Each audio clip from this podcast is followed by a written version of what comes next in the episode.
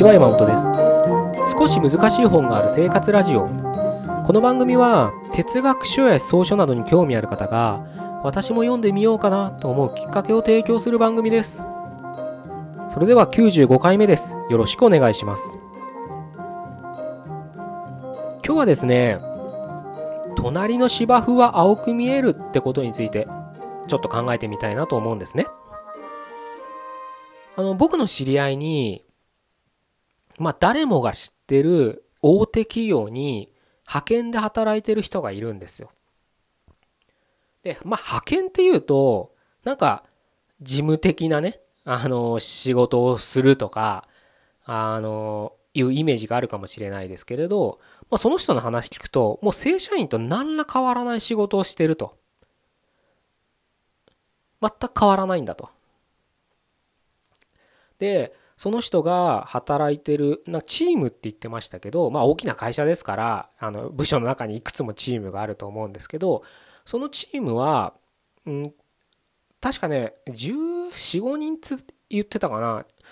で半分がプロパその正社員ですねその大大企業の。で半分がそういったパートナーと言われる、まあ、派遣で来てたりそれこそあの下請けの会社から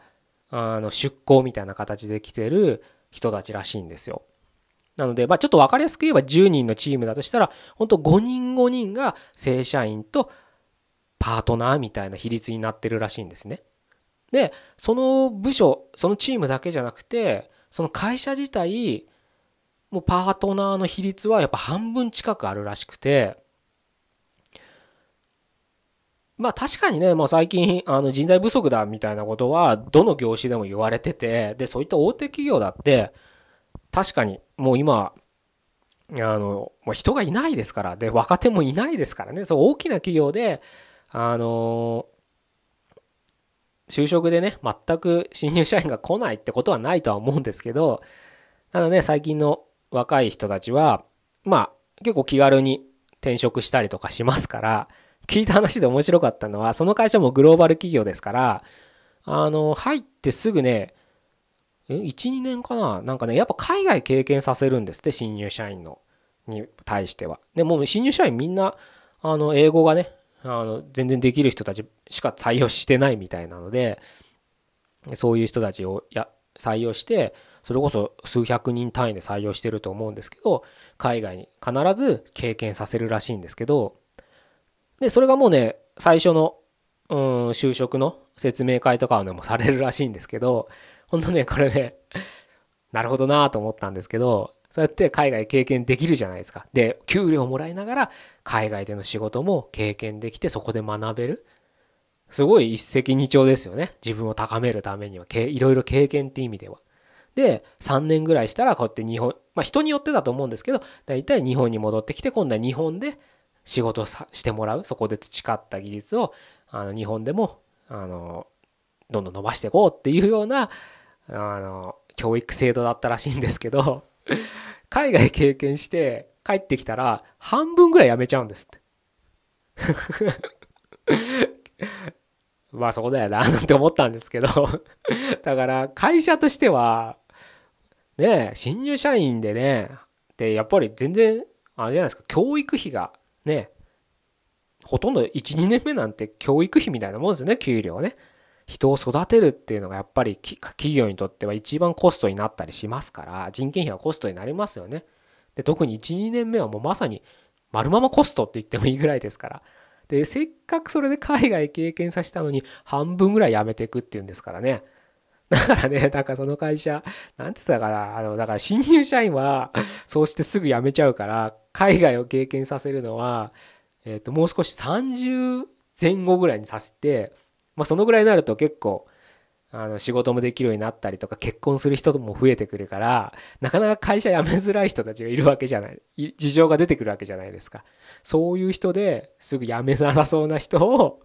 海外に赴任させるっつってましたけどね。なかなかな、あの、ことだなぁなんて思ったんですけど。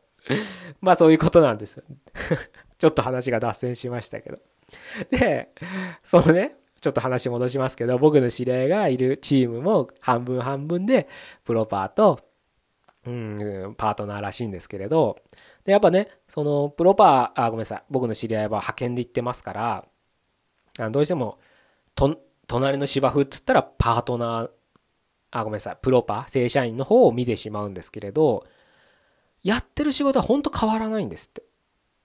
正社員と同じ仕事をする。それこそ客先行って提案したりとかいろいろしてるらしいんですけどそういうことをしてるらしいんですね。ただなんつってたかな。なまあ一番分かりやすい例で言えば勤務時間が全然違うらしいんですというのも正社員はこれやっといてって投げてじゃあさよならって帰っちゃうんですって。でこれやっといてって仕事って単純になんかパパってやって終わる仕事じゃないんですよ。調整しなきゃいけないとかそれこそ他の部署と調整しなきゃいけない。お客さんと調整しなきゃいけないみたいなめんどくさい仕事がバンバン振られるわけです。でそういうのは全部パートナーに振られちゃうわけですね。で同じ仕事してるのにそうやって振られた仕事もどんどん出てくるからパートナーは疲弊しまくってるっつってました。だって帰るの毎日9時10時だっつってましたからね。じゃあ正社員はどうだって言われたら本当大きな会社ですからあの組合とかもしっかりしてるわけですあのよく言うサブロック協定ですよね。そういうのもしっかりしてるしあとその政府がよく働き方改善とか言ってよく言ってるじゃないですか。あんなのねえ自分の会社には関係ねえよって思っ何が働き方改善だよって思ってる人がほとんどだと思うんですけれどそういう政府が言ったことはやっぱりね大きな企業は実践しなきゃいけないわけですよ。大き大きすぎるがゆえにね日本を代表するような会社ですから。なのでその会社の正社員は働き方改善の恩恵をバリブリに受けられるわけです。具体的にはあのなんつったらなんつうんでしたかあのフレキシブルワークワークん？あリフリフレッシュじゃないなんだえ？フレックスかフレックス、フレックスとかってありますよね。あの、普通9時5時とか9時6時で定時で働くじゃないですか、サラリーマンって。でもフレックスってあのなんか、コアタイムだけ会社にいればいいみたいな。10時、3時だけ会社にいれば、あとは、うん、自由な時間に来ていいし、自由な時間に帰っていいみたいな。だから早く来た人は早く帰れるし、みたいなね。で、あの、ラッシュがね、避けたい人は10時ぐらいに出社して1時間違うと全然違いますからねラッシュ。で1時間遅く帰ればいいだけですからそういうのが正社員はできると。あとねあの在宅ワークってあるじゃないですか。そういうのもね正社員はできるんですって。であのもうパソコンもねあの新クライアントみたいなパソコンが正社員には全員配られてるみたいなのでもうインターネットさえね、ネットさえつながる環境があれば、もうほんと、どこだって喫茶店だって、家だって、会社のね、ネットワークにアクセスできるわけですよ。で、セキュリティもね、あの、今、きちんとそういうのができる技術がありますから、そこで別に会社来なくても在宅ワークやりますって言えばいいわけですよ。で、国がそういうこと言うから、会社もなできるだけねそういったのを活用して業務効率を高めなさいと。確かにそのあの昔ながらの会社、まあ、僕とかもそういうところにいましたしそういうサラリーマンやってたんでやっぱ会社にいなきゃいけないみたいな雰囲気ってありますよね。きちんと。会社にいないとなんかサボってるみたいな印象がどことなく漂うんです。多分そういう会社多いと思う。今でもほとんどそうだと思うんです。だからまあそれもねそれでどうかなと思うんですよ みんなと一緒っていう日本的な考えですよね。だから僕サラリーマンの時最後の会社はもうほんと直行直帰とかであのモバイルパソコン持ってたんで家で仕事もしたりとかそれこそ家で仕事って在宅ワークじゃなくて家帰ってきて仕事するみたいなやつですよ。ねあの残業代ももらえないですよもちろん。とかね。うん。で外出先で喫茶店でねモバイルで仕事したりとかしてましたけどそういう環境を日本の企業はまだやっぱり企業っていうか日本で働いてる人たちは良しとしない良しとしないというかどっかやっぱ偏見がありますよね。会社にいなきゃいけない。なんかいることが なんだろうな仕事してるみたいな感覚が多分あなたもね少しぐらい持ってるはずなんです。だからそれはねちょっとどうかなと思うんですけどただね僕これはねみんなが一斉にじゃあ来年からそういう意識を捨てましょうっって捨てれるわけじゃないと思っててもうそれはねはっきり言って消えないと思ってるんです。うん。これはあのそういう考えを持ってしまった人はもう死ぬまでそういう考えで行っていつかその日本人の働き方がもし変わるんであればそれは新しい世代がそういう考えを持ってない世代が主役になった時それになるだけなんです。ね。天動説と地動説ってあるじゃないですか。あの太陽の周りを地球が回るのか地球の周りを太陽が回るのかみたいな形で結局ね地動説、あ、ごめんなさい、天動説を信じてた人は、地動説が唱えられたって、いや、違うと。地球の周りを太陽が回ってるんだと思って死んでったんですよ そうらしいですよ、本当に。認めないんですよ、やっぱりその思考で生きてきたから。だから、それと同じで、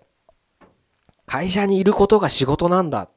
月金9時5時残業も1日1、2時間して、いるのが仕事なんだっていう考えで日本人は育ってますから もうねそれはね死ぬまでそういう仕事をするしかないんですよ。難しいなんか残酷なこと言いますけど。変わらないですよ。あの一生懸命ねあの大企業でそういうふうに取り組みしてる人でも大企業の半分以上やっぱり残業してるわけですから。変わらないです。やっぱり会社にいないと仕事が回らなかったりするわけですから。うん。残酷ですよね。なのでね、あの、ちょっと今日脱線ばっかでちょっと申し訳ないんですけど、話元に戻すと、パートナー社員から見たら、その社員は、あの、ちょっと、その、さっきの脱線はちょっと忘れてほしいんですけれど、いいよな、早く帰れてとか、遅く来ていいよなとか、家で仕事できるなんていいよなって思っちゃうわけですよ。思っちゃいますよね、それはね。毎日9時に満員電車に揺られて9時に来て、ね、なんかめんどくさい仕事ばっか振られて毎日9時に、ね、12時間労働で働かされてあのたまんねえよって気持ちになりますよねそれはねいくら残業代もらえるとしてもそりゃ辛いですよね。かたやね正社員はそういう働き方できますしサブロック協定みたいなのもあるので残業はねそんなできないっていうことでさっさと帰りますよ。で給料は多分1.5倍ぐらい違うと。残酷な現実ですよね。でもね今ねちょっと僕はこうやって他人一歩引いて達観してっていうかね客観的に見てますけど確かにそういった不満が出てきてしまうのは分かりますよねパートナー側に。でもね正社員は正社員でやっぱり不満っていうのがあるはずなんですよ。例えば正社員であるから何かいろいろ責任はあるわけです。例えば数字を持ってる部署であれば、その数字の達成のためにいろんな施策を考えなきゃいけないとか、まあ、それが仕事ですからしょうがないですけど、そういったプレッシャーがあるわけです。だから正社員から見たら、そういったプレッシャーが、ああいったね、数字とか会社の何かに対するね、正社員のプレッシャーっていうのは、やっぱり人によってはすごい辛いことですから、それが全くないパートナー、全くないとは言い切れないですけれど言われるのは正社員ですからねやっぱりね。なのでそういうのがなくていいよなっていうふうにやっぱりパートナーに対しては思うはずなんですよ。ですよね。だからどっちの立場にせよ 不満は出てきてしまうんです。だから自分だから逆を言えば今の自分の立場にあの立場から見ればどんな職種だってどんな業種だってどんなあの働き方だってふなんかね青く見えちゃうんです。あの省庁とかで働いてるあまあ省庁はいい例じゃないなでも。ああまあでも本当なんだろうな僕びっくりしたの。サラリーマン始めてた時にびっくりしたのがえー、そんなんでいいの？って思うようなすごく楽な仕事ってあるんですよ。いるだけみたいな仕事。それこそ大きい会社に多いんですけどあのうんいるんですよ。本当大きい会社ですよ。でも年収1000万とか余裕で超えてるんですよ。いるだけで1000万です。いい時代ですよね。今も多分そういう人たちいますよ、どっかにでもね、きっとその人たちからもしたら、その人たちも自分の今の立場に不満はあるんです。だからなんど、どこにいようと不満は出てしまうんです。で、なぜかってことなんですよね、それをね。考えてほしいんですよ。今僕らは僕らっていうのは僕と今聞いてくださってるあなたですけど客観的に今いろんな例をお伝えしましたけど見てるとどこにだっては確かに不満って出るよなってかんあの見れると思うんですけれどじゃあなぜ不満が出てくるのかってところを考えてみたいなと今日は思うんですね。でまあ結論から言うとどっかに依存してるから不満が出るんですよ。会社に依存してるっていうのが一番分かりやすいですよね。うん。逆にね誰にも依存してなかったら自立してたら他者に対して環境に対しての不満っていうのは出てこないはずなんです。だって依存してないんだもん。もし不満が出るんであれば自分のなんか不甲斐なさっていうか努力のしてなさとかにまだまだだなみたいな感じで出てくるんです。もちろん人間は自分一人で生きてるわけじゃないんで他者環境っていうのがセットになって生きてるわけですから何かね外界の環境が変わったら自分もそれに影響を受けて被害を被ることは絶対ありますよ。でもその時